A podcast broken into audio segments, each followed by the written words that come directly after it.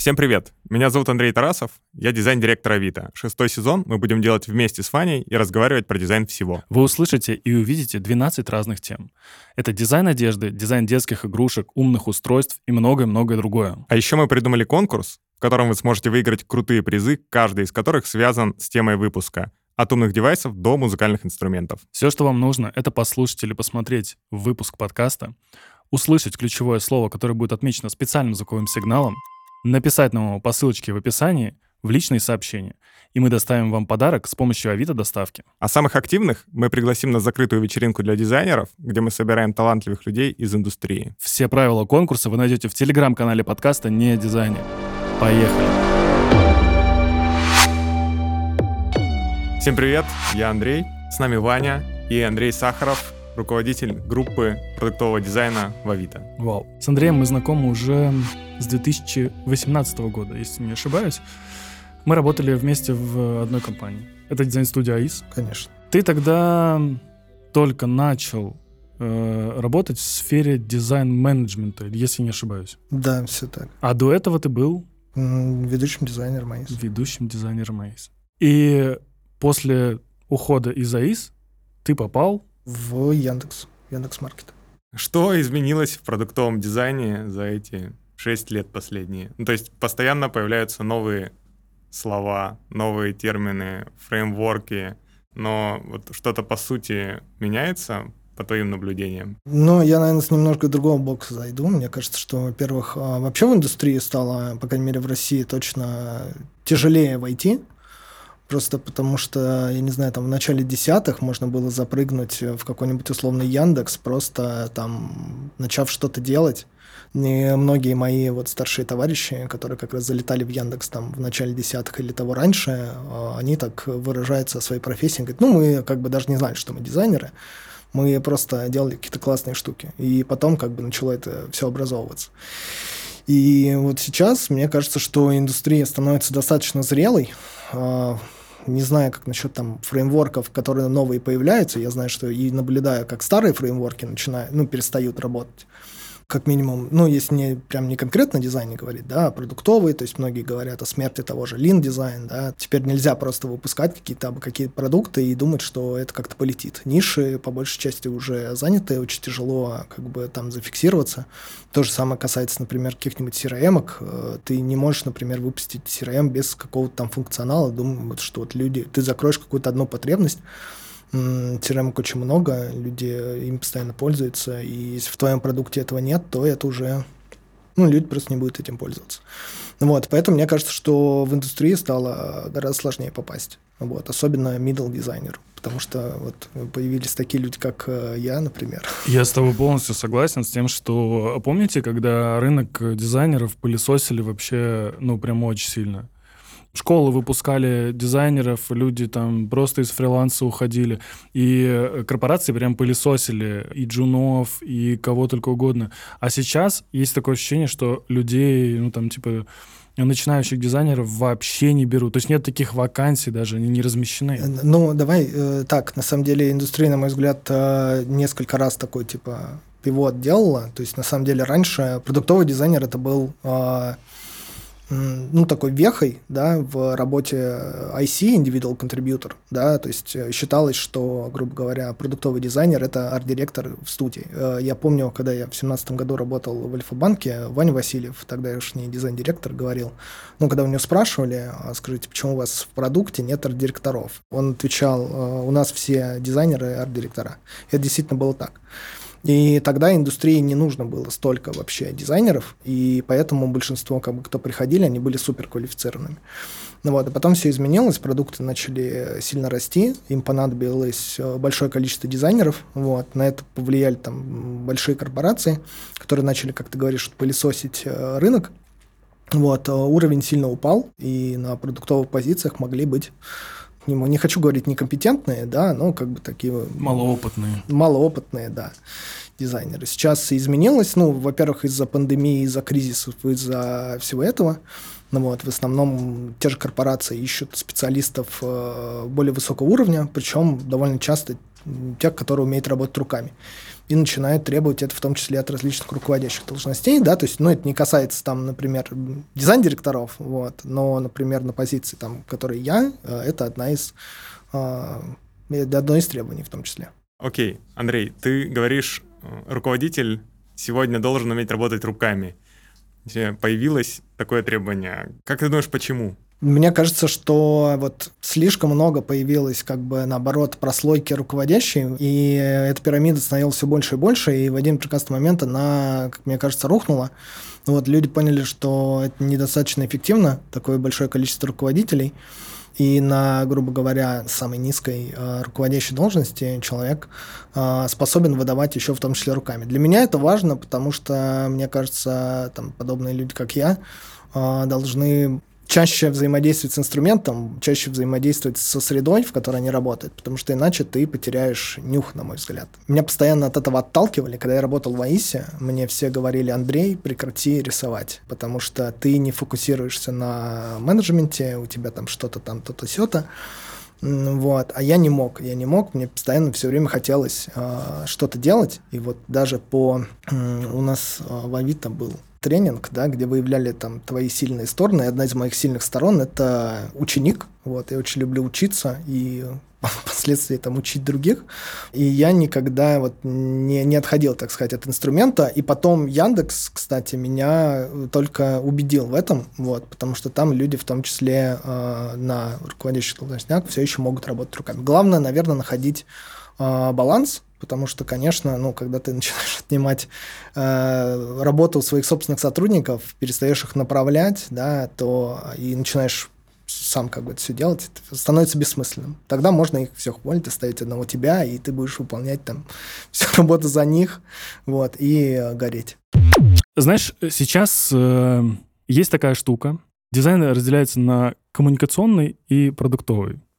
Вот, и мне всегда было интересно, вот где э, грань занудства между продуктом и коммуникацией? Хотя вот, казалось бы, типа, дизайн весь про коммуникацию, нет? Мне вообще не нравится разделять э, дизайнеров на какие-то, типа, прям ну, типа, коммуникационный, такой, секой и так далее. Мы действительно, типа, все про коммуникацию. Вот. Понятное дело, что есть специфика, вот, если прям грубо отвечать на твой вопрос, да, ну, типа, чуваки, которые коммуникацией занимаются, они отвечают за там наружку, рекламу, там, мерч, там, всякие остальные штуки.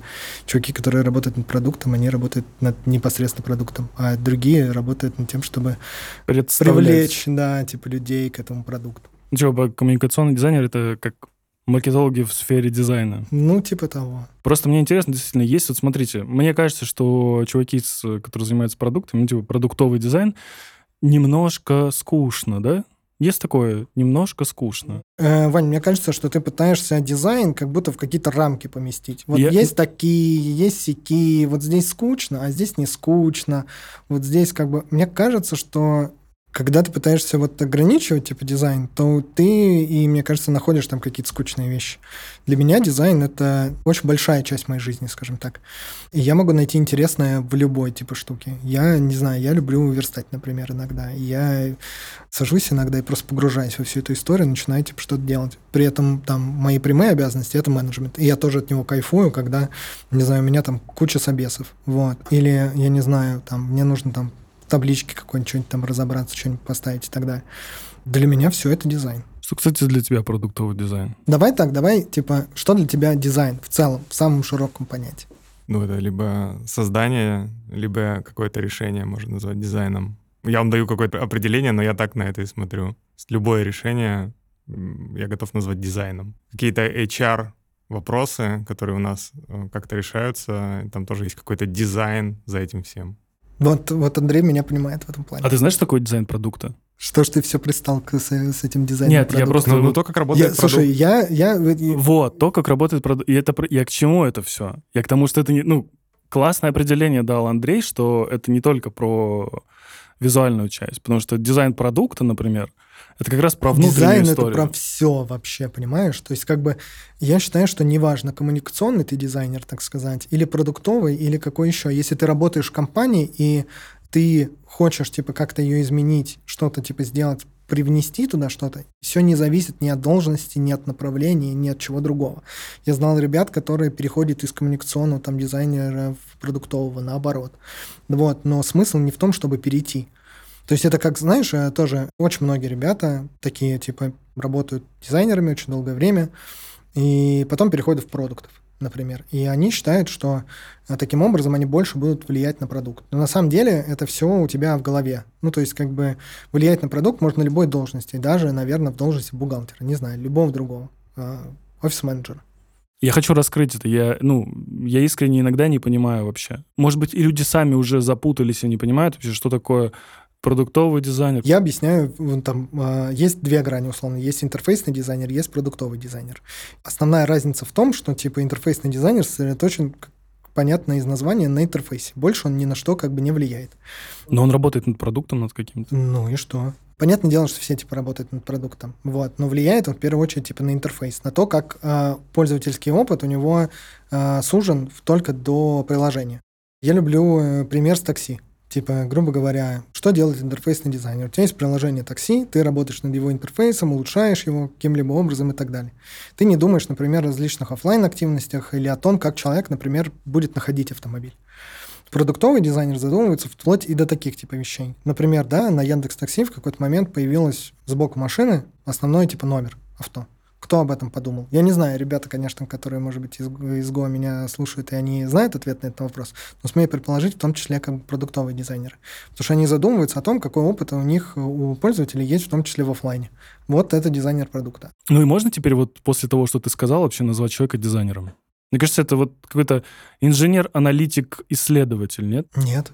А, ответ реально простой. Ну, типа, дизайнер э, действительно очень, типа, широкая область. Ты можешь работать, ну, то есть, это реально проводник своего рода, типа, между всеми этими людьми. И Но у каждого людей... человека есть э, определенные качества, в которых он силен. И, как бы, в зависимости от компании тебе нужны либо одни, либо другие.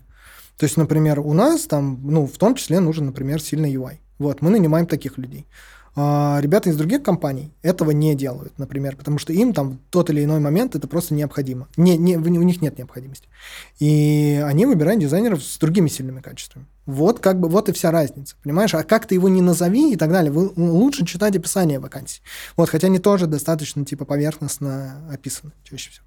Ну, просто мне кажется, это живет себя, как, знаете, название этой профессии, как дизайнер, когда его затыркали уже со всех сторон, да, вот эти UX-дизайнеры, UI-дизайнеры, там еще какие-то коммуникационные дизайнеры, графический дизайнер, дизайнер голоса, голосовых каких-то штук, ну, типа, это очень много всего.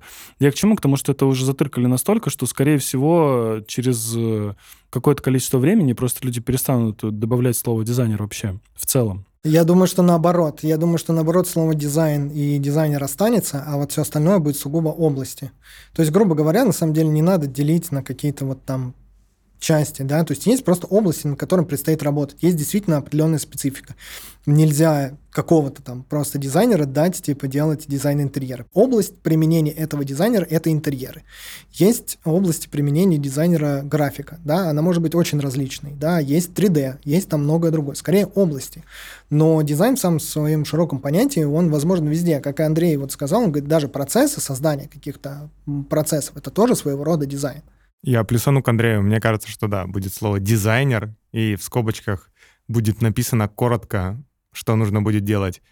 И, к слову, мне кажется, в западных вакансиях так очень часто уже и пишут, потому что ну, в каких-то компаниях, типа Facebook, например, 50 разных дизайнеров бывает, и придумывать им всем названия, наверное, сложно, поэтому можно просто в скобочках написать там какие-то сервисы. Ну, в общем, примерно будет понятно, что делать. Так что я за то, что как раз из-за того, что очень много направлений, выживет слово дизайнер.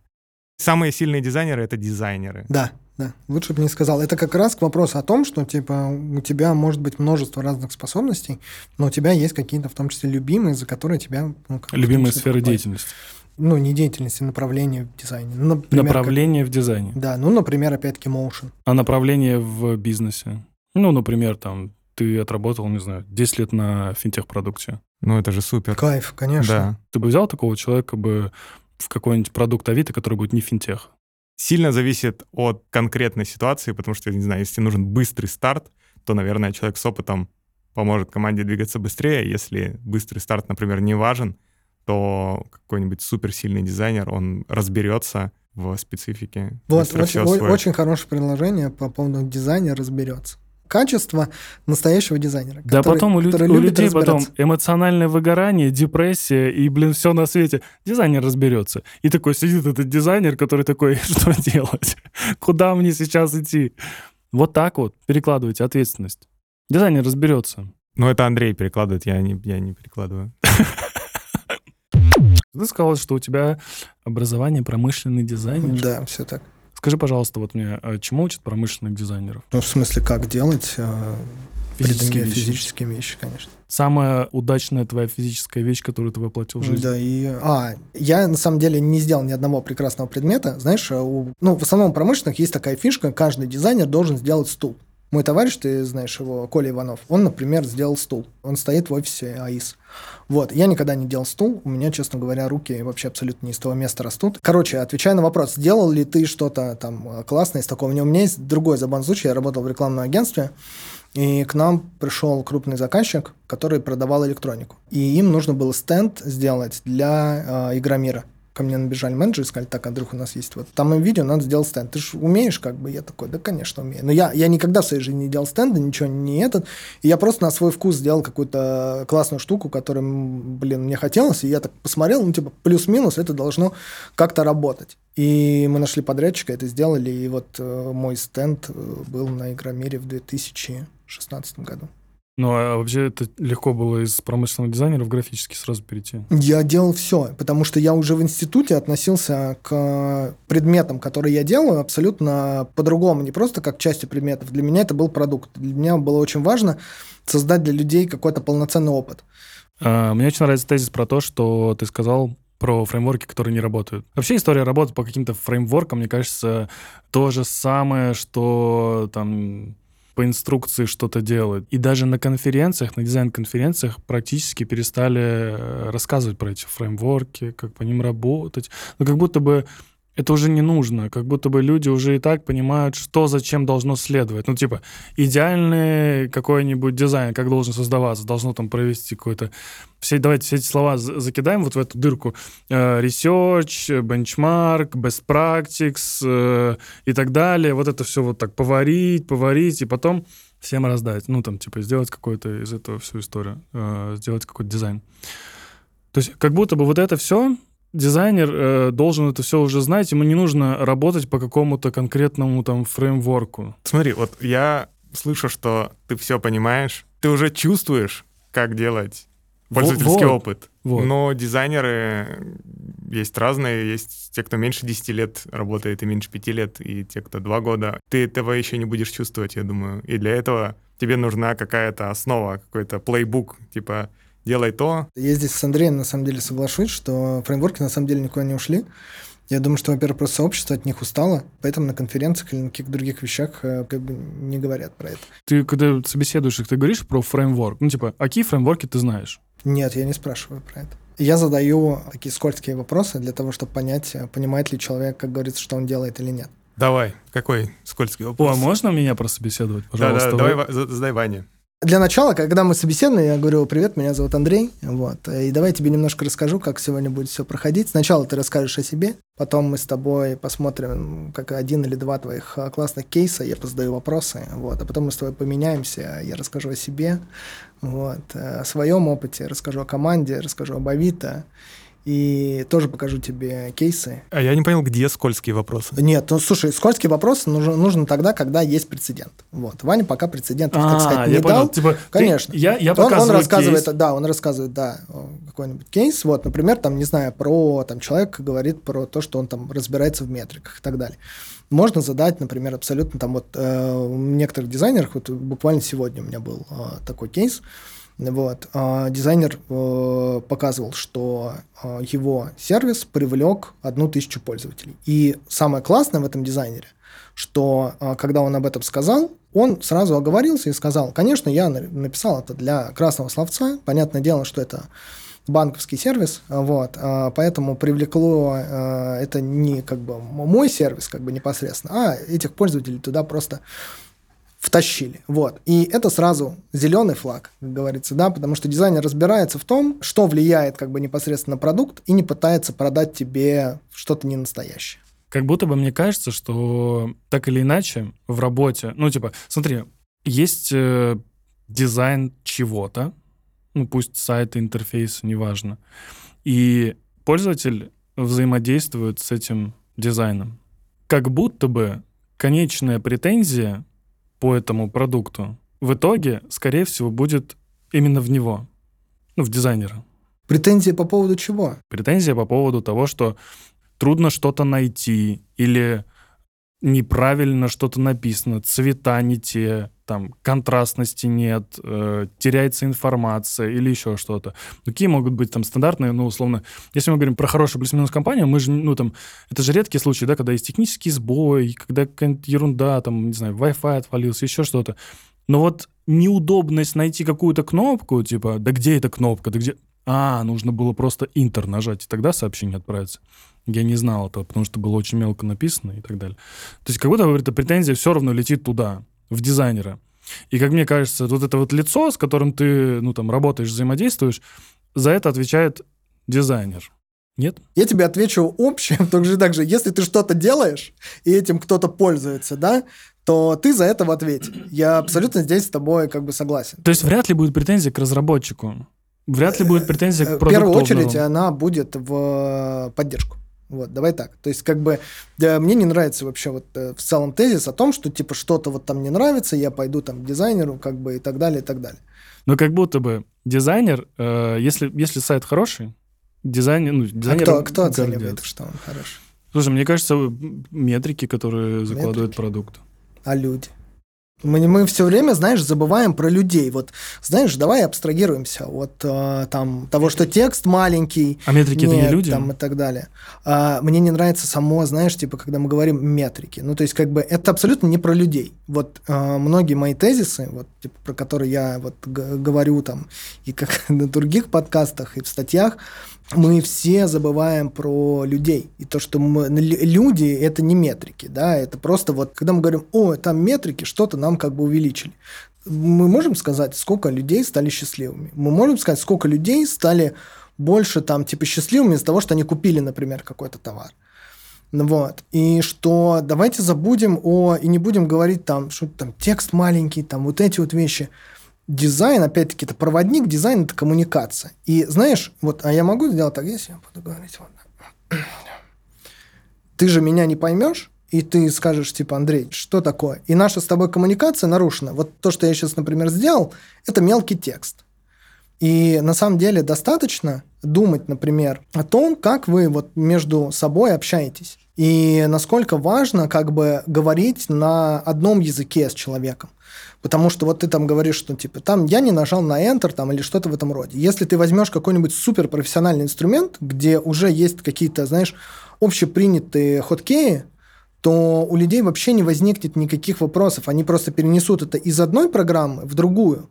И это значит, они такие, о, эта программа говорит со мной на одном языке. И задача дизайнера создать вот этот язык, да, который позволяет общаться с пользователем так, как будто вы как бы друганы.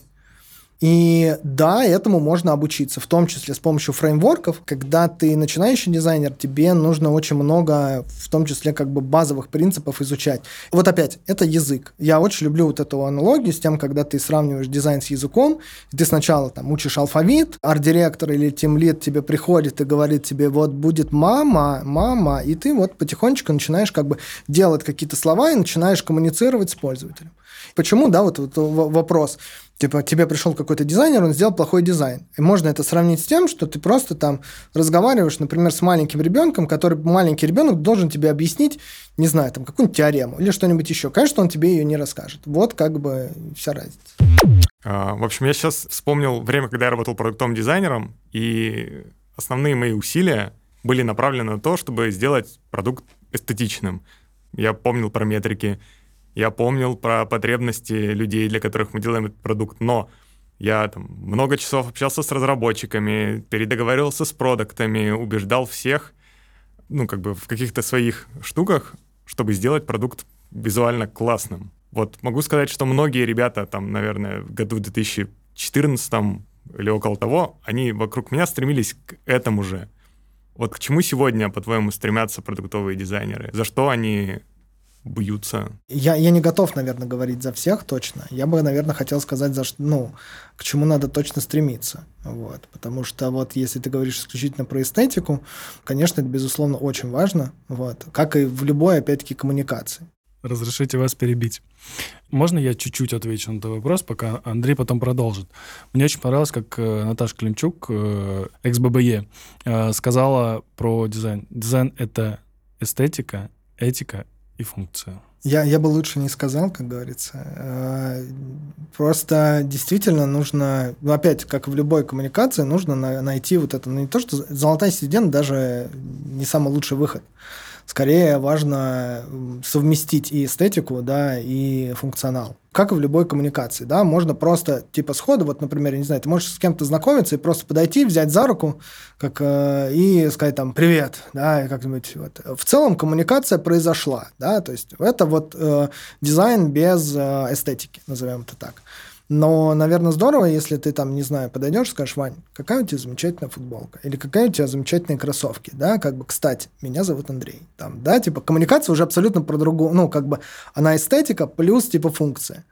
Вот, и поэтому мне кажется, что дизайнеры должны вот именно к этому стремиться. С другой стороны, если мы будем говорить только об эстетике, я бы мог бы, например, не знаю, взять букет цветов, ворваться к тебе на лимузине, кричать как бы под окнами твоих и включать, не знаю, там, Филипп Киркоров. Это, ну, условно, это когда... Это красиво? Красиво. Это жест, это все. Но функция в этом, типа, отсутствует, она немного другая. Она уже тоже своего рода грубая. А при этом, найдя, да, какую-то середину, мы не сможем правильно прокоммуницировать человека. Это еще раз про тезис о том, что современный дизайнер должен обладать очень многими качествами для того, чтобы вот как бы а, действительно влиять на продукт. Ну вот тебе не кажется, что фреймворки и вообще сегодняшняя работа, она как раз построена вокруг, во многом вокруг функции, и фокус с эстетики, он как будто бы, как будто бы немножечко ушел. Цитата опять Наташи. Я, я ее спросил, ты правда хотела научить людей дизайну? И она мне говорит, я хотела научить людей думать. И вот мне кажется, что это важнее типа любых фреймворков в целом. Ты знаешь, э, не, ну, хочется так, во-первых, сказать, что неудивительно в таком случае, что я преподаю именно в школе э, у нее, потому что для меня это тоже очень важно. И э, я все время своим студентам говорю, что я не хочу научить вас делать так, как вот я делаю. Потому что тогда вы выпуститесь, и как бы без меня, ну, то есть дальше вы не, вы не сможете, грубо говоря. Вы просто будете пытаться, грубо говоря, делать как я, но вы, ваше обучение, так сказать, еще не закончено но я хочу действительно научить вас думать о том, чтобы вы смогли как бы взять все лучшее, в том числе от разных других людей, с которыми вы в том числе будете работать. Я, например, абсолютно вообще продукт э, тех людей, с которыми я работал. Я, я иногда думаю, если во, во мне вообще и в моей работе что-то, что я что-то действительно по-настоящему мое. Ну, а возвращаясь, да, к вопросу Андрея, э, есть, есть вроде как такая тенденция, что скрывать. Я просто не хочу быть голосом вот э, как бы всех современных, грубо говоря, вот продуктовых дизайнеров, которые скажут, ну вот типа мы забили на эстетику, теперь нам мы только там метрики читаем, как бы все остальное. Давайте я даже так скажу, что на самом деле в этом во всем виноват там мы с вами. Потому что мы сидели в 2014-2015 году, делали красиво, и мы такие, окей, делать красиво научились, а теперь давайте, типа, подумаем там про метрики, про все остальное. И окунулись как бы в это все, и оставив э, людям, тех, кого мы обучали, вот именно с этим. Но про эстетику мы забыли, потому что эстетика, она, ну, как бы в, в нас, то, что мы как бы до этого делали. Но мне кажется, что мы сейчас пойдем, ну, как бы на еще один цикл. Мы просто свидетели, ну, типа, сейчас все довольно быстро происходит. Я думаю, что мы сейчас еще один виток сделаем и опять придем вот э, к, в том числе, эстетичным интерфейсам. Я надеюсь, что мы пойдем на второй виток, потому что кто за что отвечает в продукте? На самом деле голос пользователя — это во многом исследователи. Аналитики считают метрики, и они лучше любого дизайнера разбираются в метриках, как и продукт-менеджеры. И продукт-менеджеры берут на себя ответственность за запуски продуктов. И мне кажется, что разбираться в эстетике, в красоте — это то, что может только дизайнер. И когда ребята, ну, дизайнеры как бы отказываются от этого, снимают с этого фокус и говорят, мы просто понимаем, как делать продукт, тут понимаем, там понимаем, мне кажется, они теряют что-то уникальное именно для своей профессии. Лучше бы не сказал. А, мне кажется, знаешь, вот еще история интересная про развитие этой индустрии, ну, развитие индустрии продуктового дизайна. Вот если мы возьмем, условно, какие-то другие, ну, проведем параллели с другими какими-то индустриями, самое мне вот э, приятное — это гейм-индустрия, которая прям вот ну, типа, шагает настолько крутыми, вот прям, и они же, вот, они как раз про людей же если мы сейчас возьмем, условно, там, недавние релизы, которые вот там выходили буквально, вы помните, весь мир ждет игр, причем даже люди, у которых даже нет э, приставок, ждут этих игр, и это удивительно. И удивительно еще то, потом, какие отзывы получаются на основании там... Вспомним э, игру э, Atomic Heart, которая... Удивительность ее в том даже, что саундтреки к этой игре стояли в топе хит-парадов. То есть думали не только по поводу того, какой там сюжет будет, какая там красота будет, продумывали все до мелочей, чтобы... И вот настолько круто э, сейчас работает гейм-индустрия, которая... Вот продуктовый дизайн, он, скорее всего, либо вообще к этому не придет, к тому, чтобы релиза какого-то... Хотя у меня есть одно, один э, продукт, релизы которого, за которым наблюдает весь мир практически. Я думаю, что вы знаете, что это за компания. Да. Ну давайте для каждого своя, ну скажите. Презентация будет осенью, как обычно. Вот. А, а у тебя какая компания всплывает? iPhone и машины смотрю еще. Вот. А я вам сейчас скажу неочевидную вещь. Это Telegram. Вы все наблюдаете за тем, как туда внедряются сторис. Премиум аккаунты, появляются папки, и вы все за этим наблюдаете, вы все смотрите и читаете, вы узнаете, потому что вы пользуетесь этим каждый день. Вот этот продуктовый дизайн, который вот такой, это просто, это high level, когда люди, миллионы людей, вот заметили, что даже WhatsApp что-то выпускает, не так интересно за этим наблюдать. Но когда это делает телега, и когда она что-то выпускает, сразу миллион сторис у меня сразу просто. Я, я еще не успел я еще не успел посмотреть Телеграм, кто-то уже все вот это миллион сторис. Нет? Я, я, мне кажется, задолбаю в этом подкасте, но это все тоже про коммуникацию, про все остальное, потому что ребята думают о том, как, э, что их продукт это не просто какая-то какое-то сухое типа приложение, просто которым люди текстики друг другу типа пересылают, как бы все. Они думают о том, какого качества э, коммуникации у людей будет, и они э, вкладывают э, как бы себя том числе, типа, в э, коммуникацию, типа, с людьми. Потому что, ну, посмотри, да, то есть этого всего не было, например, там стикеры, например, те же, да, которые люди могут создавать. Вообще это причина, по которой я опять вернулся в Телеграм. То есть я не помню, в каком вышел году, ну, точнее, когда он стал там плюс-минус популярным, может, 2013 год. Но я посмотрел на него, думаю, класс, типа, ну, типа, еще один мессенджер, здорово, типа, никого там, моих друзей там нет. А потом там можно было дел... на... начать делать собственные стикеры. И это стало просто киллер фича. Я заставил всех твоих друзей перейти в Телеграм, просто потому что я сделал стикеры со своими лицами и лицами их, и сказал, смотрите, как мы теперь можем типа между собой коммуницировать. И это просто взорвало. И они, э, говоря там о своих релизах, ну вот, они же в том числе делают иллюстрации, например, под них. Типа показывают, как там что типа работает и так далее. Видюхи. Вот, это говорит о том, что у продукта есть какая-то своя философия, есть часть типа как бы себя, вот, и они в это вкладывают. Очень хороший, кстати, пример по вот именно действительно продукта, которого ждут, и это не там Apple. И то же самое с Apple. Между этими двумя компаниями еще можно провести параллель, по сути. Потому что Telegram — это не первый мессенджер, который э, начал расшифровку аудио в текст. Да, ICQ это делал еще 4 года назад, наверное. ICQ. Ребята, привет, 2007. Более того, ВКонтакте, по-моему, это делали. И делают сейчас. То есть они не первые э, ввели, ну, типа, придумали эту штуку. Это уже было до них. Сторисы вообще люди используют уже миллион лет. Но когда Telegram говорит, у нас будут сторисы, мы такие понимаем, что, блин, это будут лучшие сторисы вообще в, ну, типа, в, вот возьмите любые продукты, и в Телеграме это будут лучшие сторисы. iPhone с тремя камерами. Телефоны с тремя камерами были уже до этого всего. И много функций, которые есть, они были уже до этого всего. Но то, как это делает э, Apple... Даже тот же, как он, Dynamic Island, да, называется на новых айфонах, да, то есть, простите, дырка в черная в айфонах была, типа, давно, она была и на Android смартфонах и так далее. Но только Apple обыграли эту, как бы, историю, и это очень важно к вопросу о том, как вы, типа, с человеком разговариваете. То есть, ни на одном, я, может, ошибаюсь, Вот, но я не видел, чтобы на другом Android смартфоне, ну, сейчас они, понятное дело, уже сделали, но до Apple не обыгрывали историю с там а, черной точкой, да, посередине, типа как бы смартфон.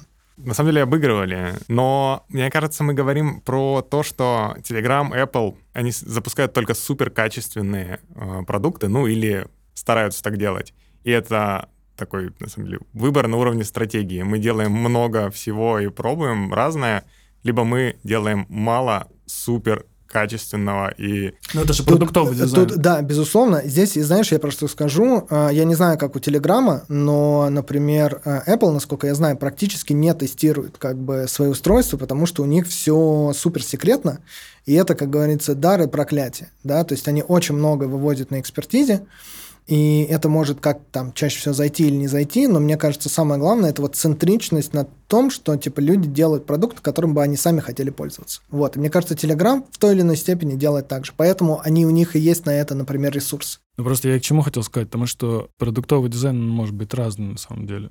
И почему я провел эту параллель с гейм-индустрией? Потому что э, некоторые релизы очень ждут. И мне кажется, что люди даже нехотя, ну, типа, которые там не особо там, не то чтобы ждут, но когда выйдет обновление Телеграма какое-то, ты обязательно это прочитаешь. Когда выйдет обновление какого-нибудь другого мессенджера, Вайбера, ты такой, плевать. Всем привет, меня зовут Наташа Спрогис, я руководитель команды UX-исследователей в Авито. Наша команда помогает продукту и дизайну а, выяснять, какие потребности есть у наших пользователей, что они хотят видеть в нашем продукте, а что не хотят.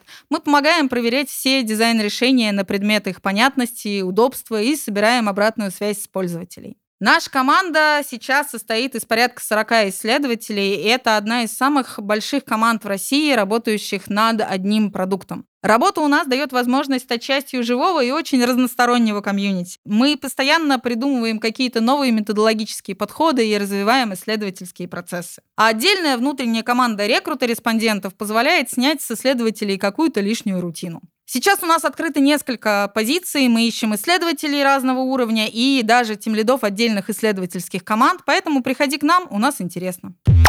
Ты знаешь, а, мы говорили, что дизайнеры начали вдруг про метрики, там про все остальное, а я вижу другую, возможно, тенденцию, когда дизайнеры хотят а, должности а, и больше денег. Ну, не знаю, это, это, наверное, в том числе хорошая мотивация, вот, но мне почему-то кажется, что всегда профессия дизайнера, она была не про деньги когда задал вопрос Андрею, что изменилось в продуктовом дизайне, и я хотел сказать зарплаты.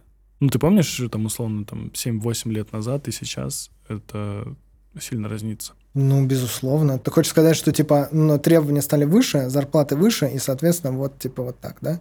И, соответственно, люди, которые сейчас отвечают за продуктовый дизайн, поэтому больше в метрике, потому что у них есть свои KPI, которые нужно выполнить. То есть KPI продуктового дизайнера какой сейчас? Денежек больше надо в компанию приносить. Да, понимаешь, задача дизайнера найти в этом баланс, понимаешь, чтобы типа э, вот эти опять Если, коммуникация, а есть коммуникация, на уровне, коммуникация. А есть на уровне бизнеса закрепленная эта история, что типа вот э, условно там нам нужен хороший, не знаю, там NPS вот опять мы начинаем про вот эти понятия, что кто чего как бы должен и так далее.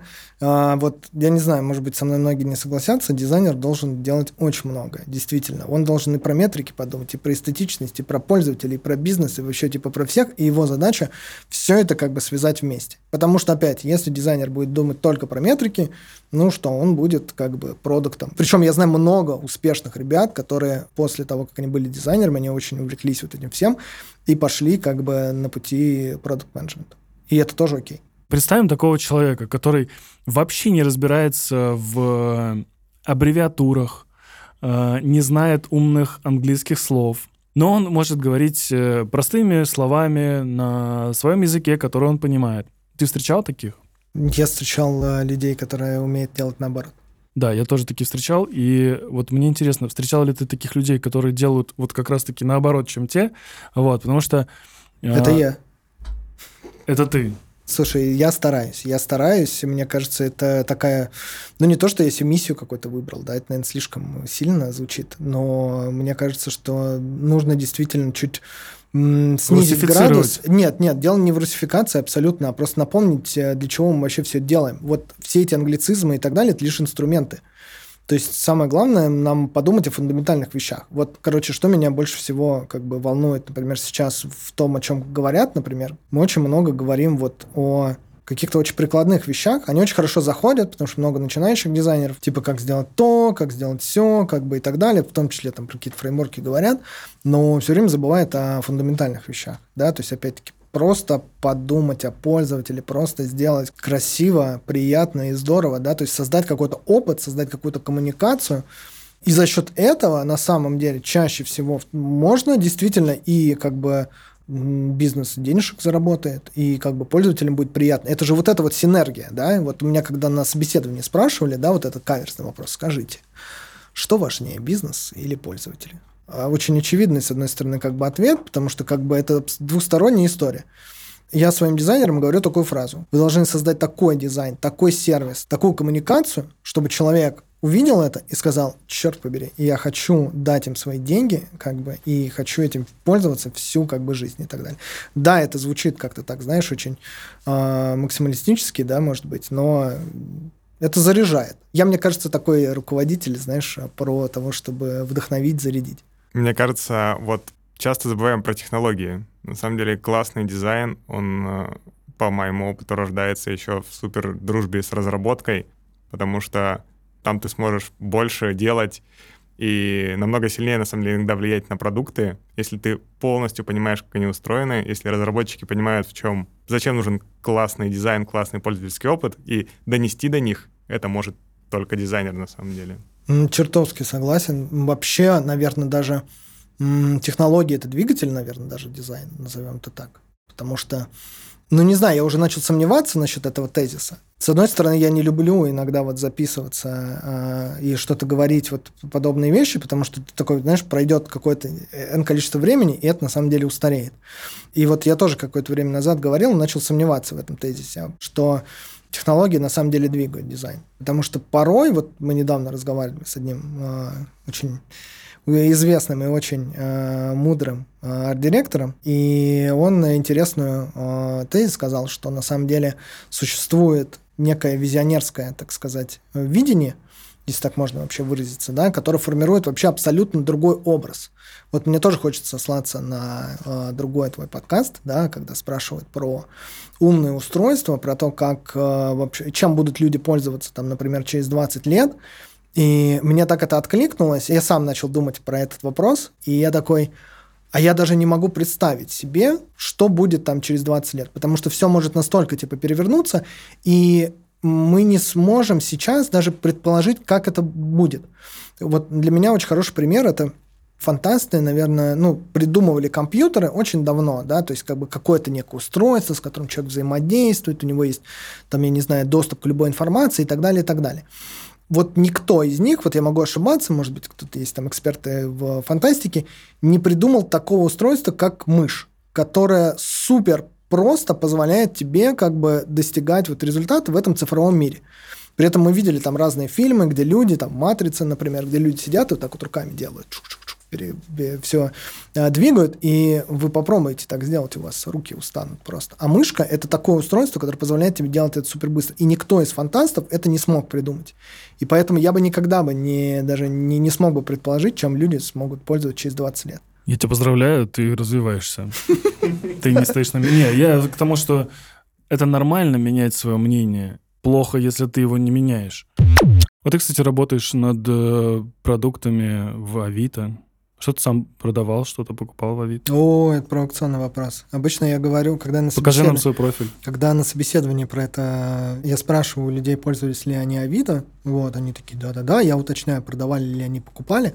Вот, обычно после этого я говорю, сейчас я кое-что скажу, и хорошо, что это не слышат мои руководители, вот, но я на самом деле э, только покупал на Авито, я ни разу не продавал, моя продажа так и ни разу не состоялась. Надеюсь, меня теперь не уволят.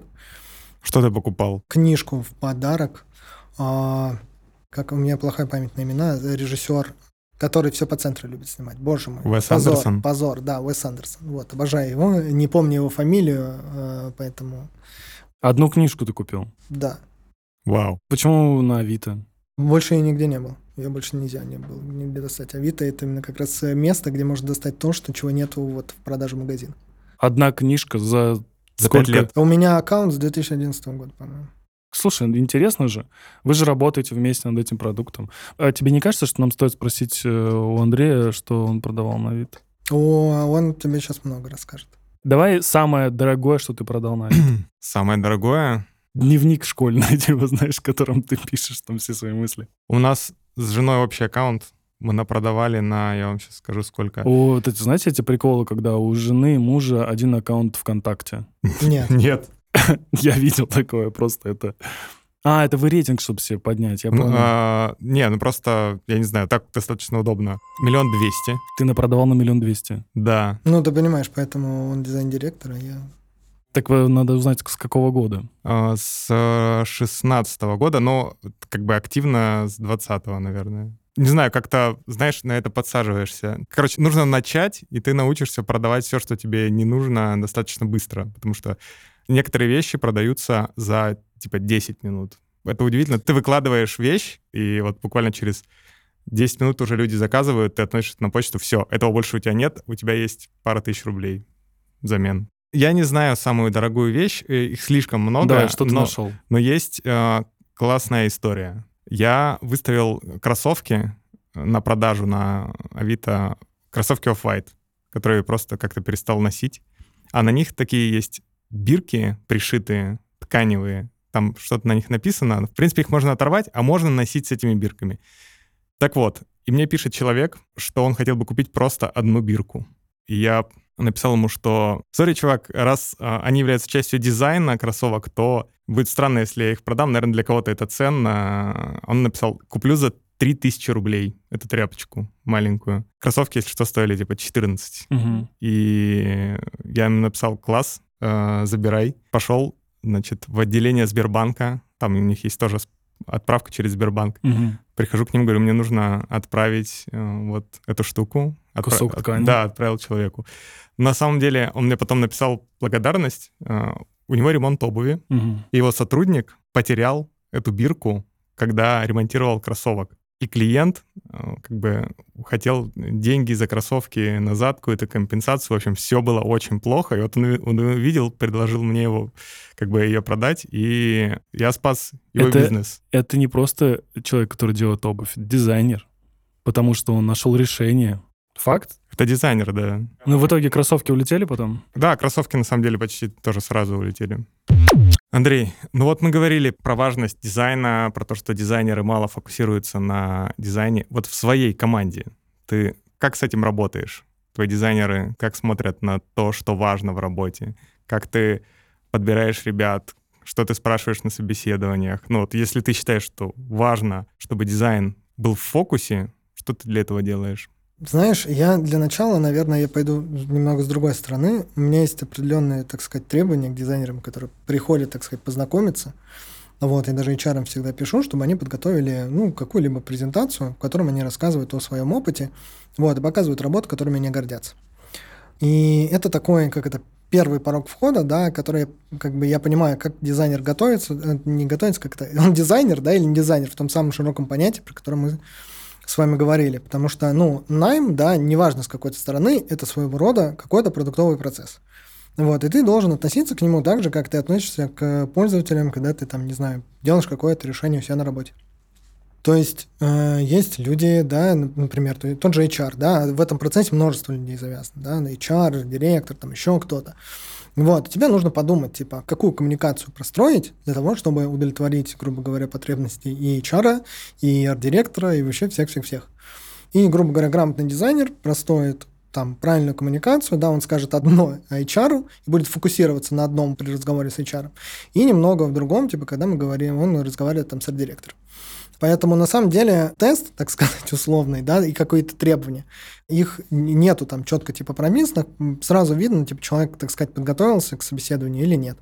То есть если человек приходит и просто там на пальцах что-то рассказывает, где-то там показывает какие-то макетики и сбивчиво говорит, значит, человек не подготовился, возможно, он не ищет работу, возможно, как бы так случилось, что просто его пригласили, вот, и у него не хватило времени на то, чтобы подготовиться, такое действительно тоже бывает.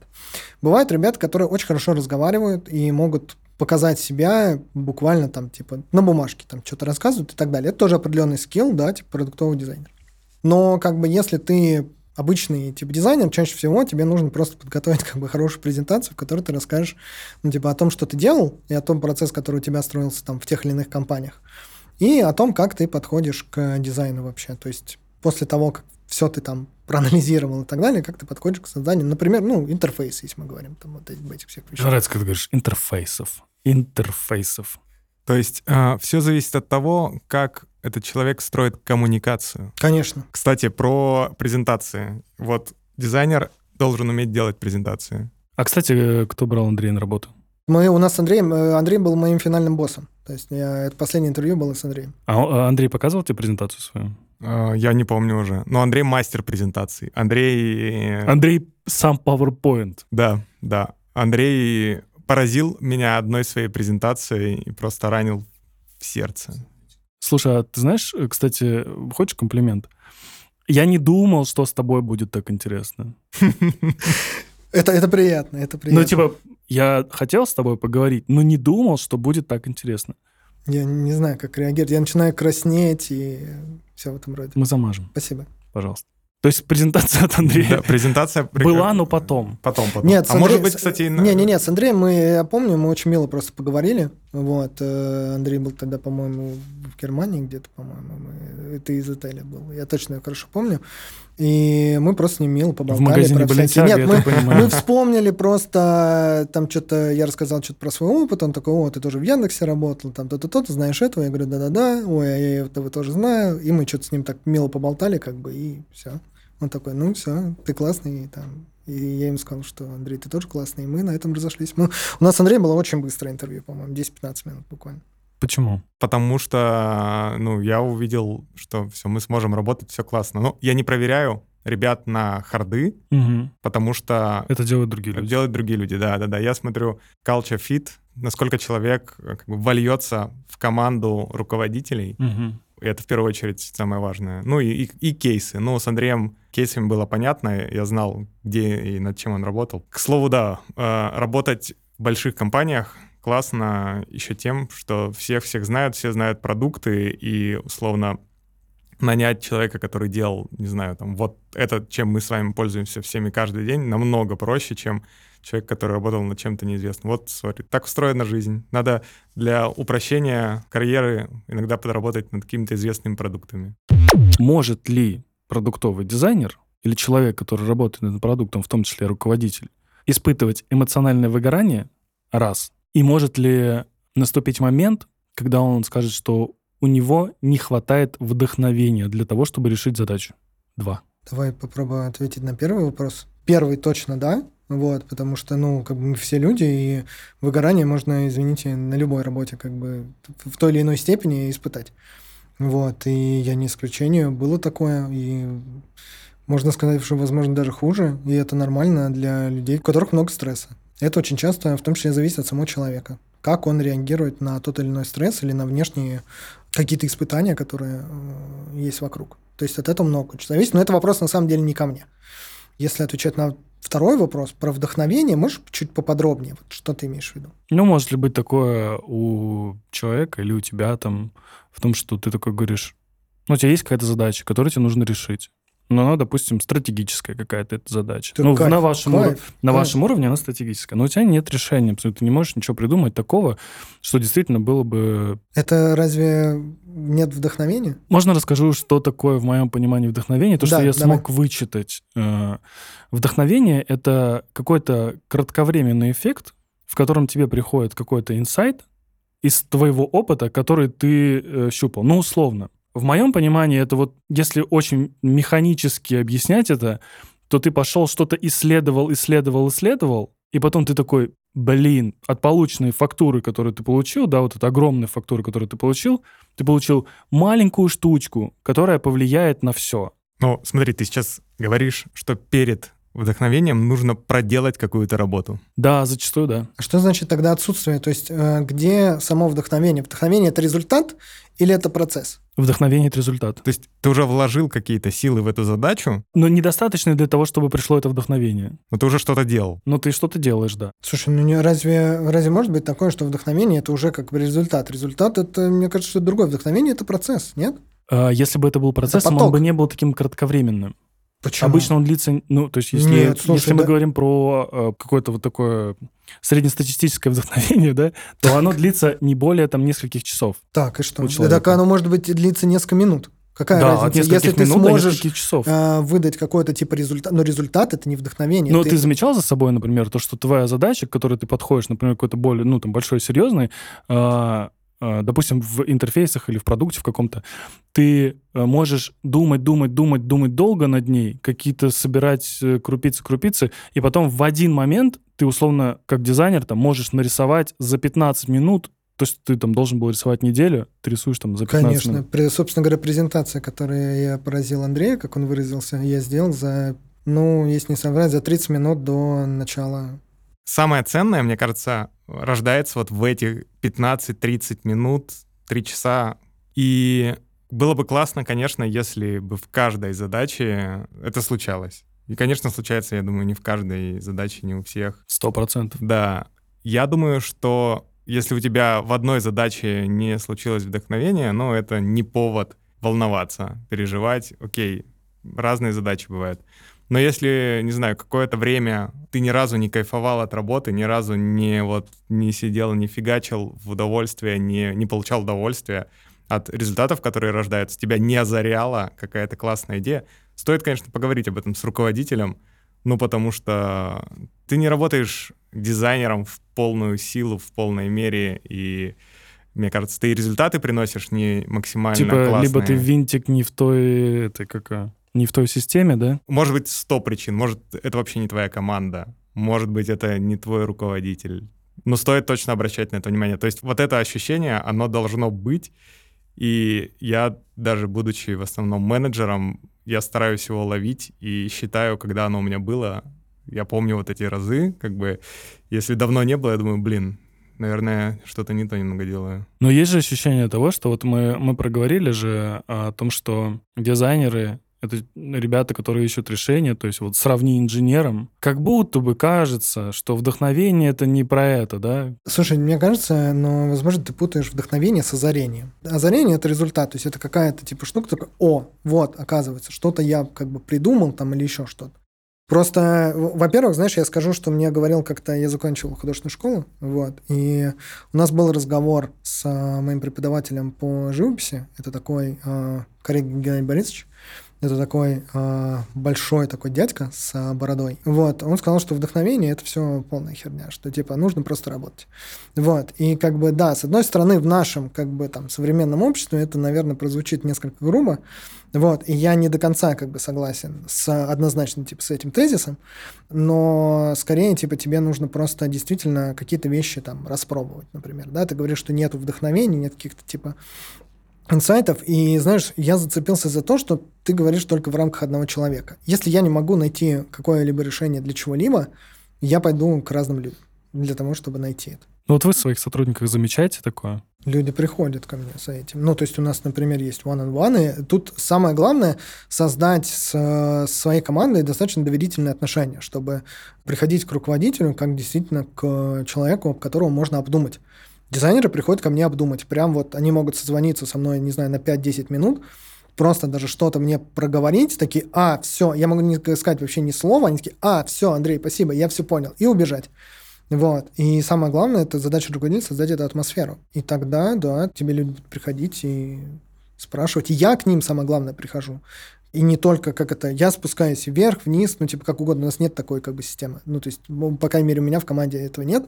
Я могу точно так же прийти к разным дизайнерам, об них что-то подумать. Прийти к своему руководителю, к Андрею, там, кому угодно. Мне кажется, классный руководитель в дизайне должен, должен уметь помогать своим э, ребятам, своей команде добиваться вдохновляющих результатов, про которые они сами такие, вау, о, я так мог, у меня получилось. Вот классный руководитель помогает дойти до этой точки.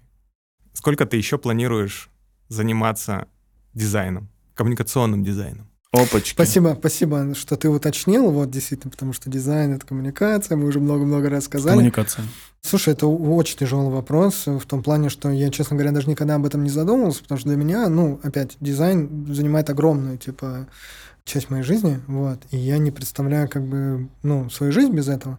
Потому что я ко всему, типа, отношусь, ну, типа, плюс-минус как к дизайну. Вот, поэтому, наверное, я не закончу этим заниматься никогда. То есть это какой-то стиль жизни. Ну, давай представим, что там тебе 68. Так, допустим. Что ты делаешь? Ты дизайнер, что делаешь? Не знаю, может быть, я выращиваю лимоны для лимончелло. Опять Италия. По-моему, у Дениса зимы тоже была Италия. Я тоже назвал Италию. Не, можно, конечно, лимон для лимончелло и в Узбекистане выращивать, но, как правило, Да, это да. происходит не там. Ну, Кстати, в Узбекистане хорошие лимоны. И я недавно был в ресторане Берч в Петербурге. Этот ресторан содержит человек из э, Туркменистана. В Туркменистане такие же лимоны, как в Узбекистане. Вот они вот какие-то другие. И в конце они подают э, лимончелло вот из этих лимонов. Классно. Кайф. Ну, то есть, может, э, я не знаю, там, и буду придумывать какие-нибудь классные бутылки для лимончелло. И этикетки там тоже для них. Раздавать их э, соседям, там, не знаю. Когда последний раз у вас было ощущение вот вдохновения, озарения во время работы?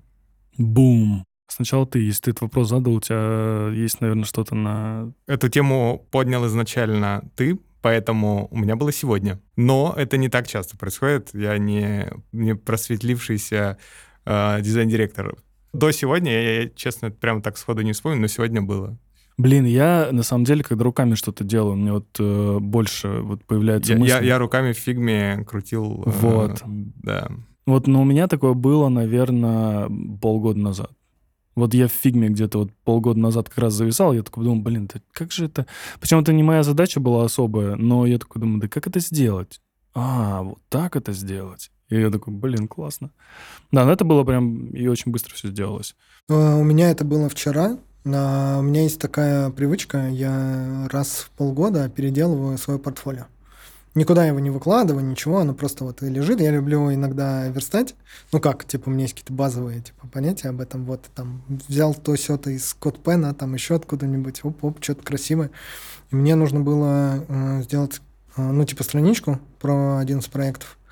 И я просто тоже так сидел-сидел, не знал, что-то. Я сначала сделал, мне, ну, то есть я не делаю дизайн, я дизайню прям, типа, в коде, типа.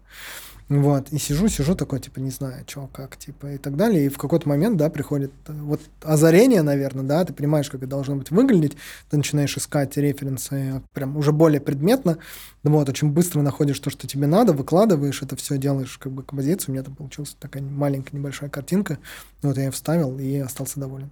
Как ты думаешь, сколько лет нужно развиваться как дизайнер, чтобы попасть в твою команду? Ну, на меня же в том числе давит как бы бремя корпорации, бремя бизнеса, вот. Просто, например, когда вот я работал в Аисе, Ваня поймет, я даже не мог задумываться о том, сколько там лет нужно человеку, чтобы, типа, прийти ко мне в команду. Не, конечно, важно не количество лет, а, как мне а твой кажется, опыт. капец важно количество лет. Ты сказал количество Нет, лет, и я нет, такой думаю, Нет, нет, слушай, вот... Да я ты не, про смог, ты не смог бы сейчас бы быть на позиции А. руководителя в э, Авито, если бы у тебя не было столько лет за спиной. Ну, не мог бы. Ну, наверное, ты прав, но мы говорим о ну, и таких... не мог бы Слушай, мы- говорить такие вещи, мы- которые ты мы сейчас говорим говоришь. о, типа, руководителе группы все-таки, да, то есть мы не говорим сейчас о высоких позициях. Ты говоришь о дизайнерах, которые хотят прийти ко мне на работу. Фига себе, мне кажется, к ним требований еще больше ну, нет. да, ну хоро- Нет, хоро- хорошо, нет, Андрей, ну. представим, у тебя нет бремени корпорации. Я вот про это и А, хотел ты, сказать. ты просто сегодня делаешь студию, ну, так или иначе, для того, чтобы к тебе устроиться, нужно обладать какими-то навыками, каким-то опытом. Вот как ты думаешь, за сколько это все можно приобрести? Все очень зависит от э, человека. Я просто объясню. Были ребята, которые, ну вот, с которыми я работал, которые за год могли вырасти просто с- до Ну, кто? запредельного типа уровня. Ну, давай, кто? Говори. пу- пусть, пусть он это услышит. Это Коля Лукинюк. Это вот парень, который пришел ко мне в АИС, э, его взяли с нашей АИС Академии. Я согласен с тобой. И 100%. я тебе так скажу, вот Коля, э, привет. Э, Я расскажу маленькую историю о том, как Коля вот типа приходил. Мне его просто отдали. Мне его просто я, я отдали. расскажу, я расскажу предысторию, как тебе его отдали. Он проходил стажировку. Ну, чувак просто пришел на стажировку э, в АИС. Там было человек 20, может быть, что-то такое. И по итогам всего этого там, типа, три человека, которых всего отобрали. У него была реально классная презентация. Прикинь, чувак сделал. Это все бесплатно было. То есть их обучали бесплатно. Чувак сделал по итогу CGM, он сделал э, сайт, если не ошибаюсь, презентацию на все это. и показывал вот это все на реальную компанию какую-то, то есть была презентация. И я такой смотрю, нифига, блин, он из, э, сейчас скажу из кого, он делал мемы, по-моему, в лентаче, если не ошибаюсь.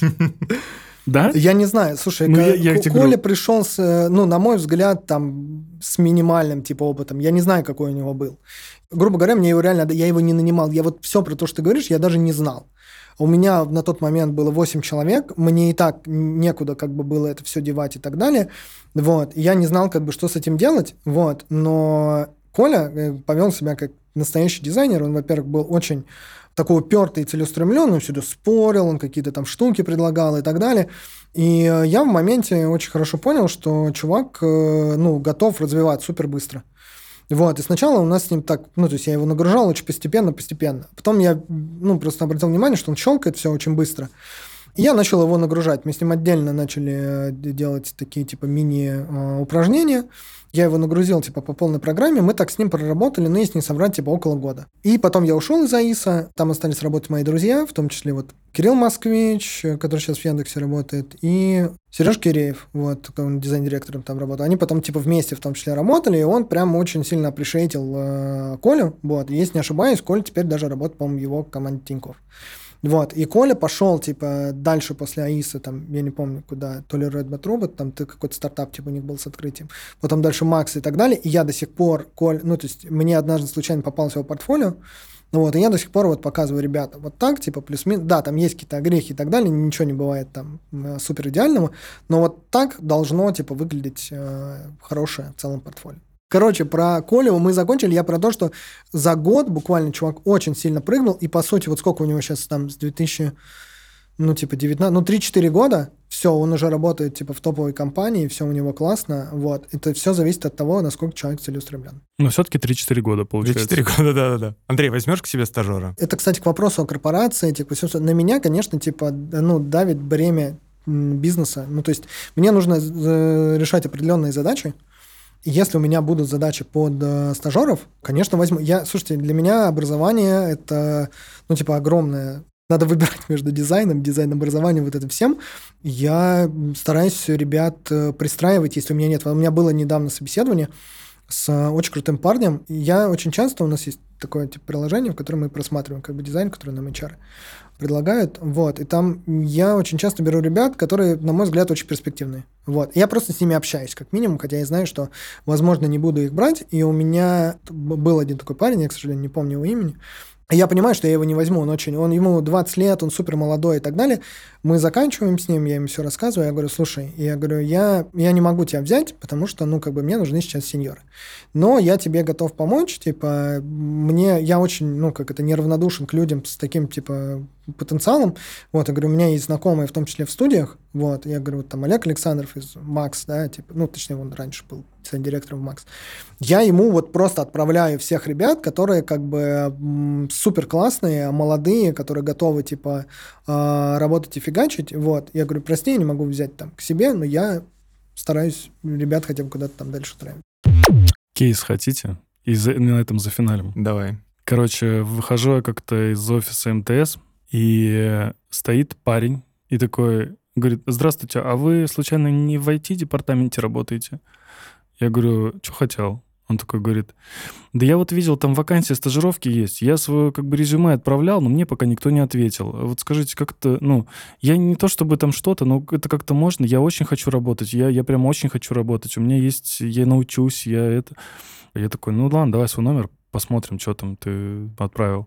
Вот, и я передал его номер э, HR, и посмотрели его резюме и сказали, что да, на стажировку он действительно подходит, но при этом, при всем, были такие люди, которые сказали, вау, круто, ну, типа, прийти, вот настолько хотеть работать, да, в компании, чтобы прийти туда, условно, прям под офис и, типа, ну, как будто бы целеустремленный.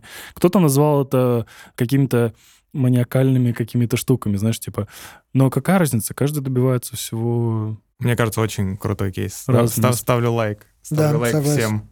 Спасибо тебе большое, спасибо тебе большое. Спасибо, спасибо. Все ссылки э, на вакансии мы оставим в описании. У вас же есть наверняка какие-нибудь вакансии дизайнеров? Наш целый сайт. У нас есть много вакансий. И у нас есть вакансии стажеров. Вот теперь к Андрею тоже есть. Вот, Теперь. пожалуйста.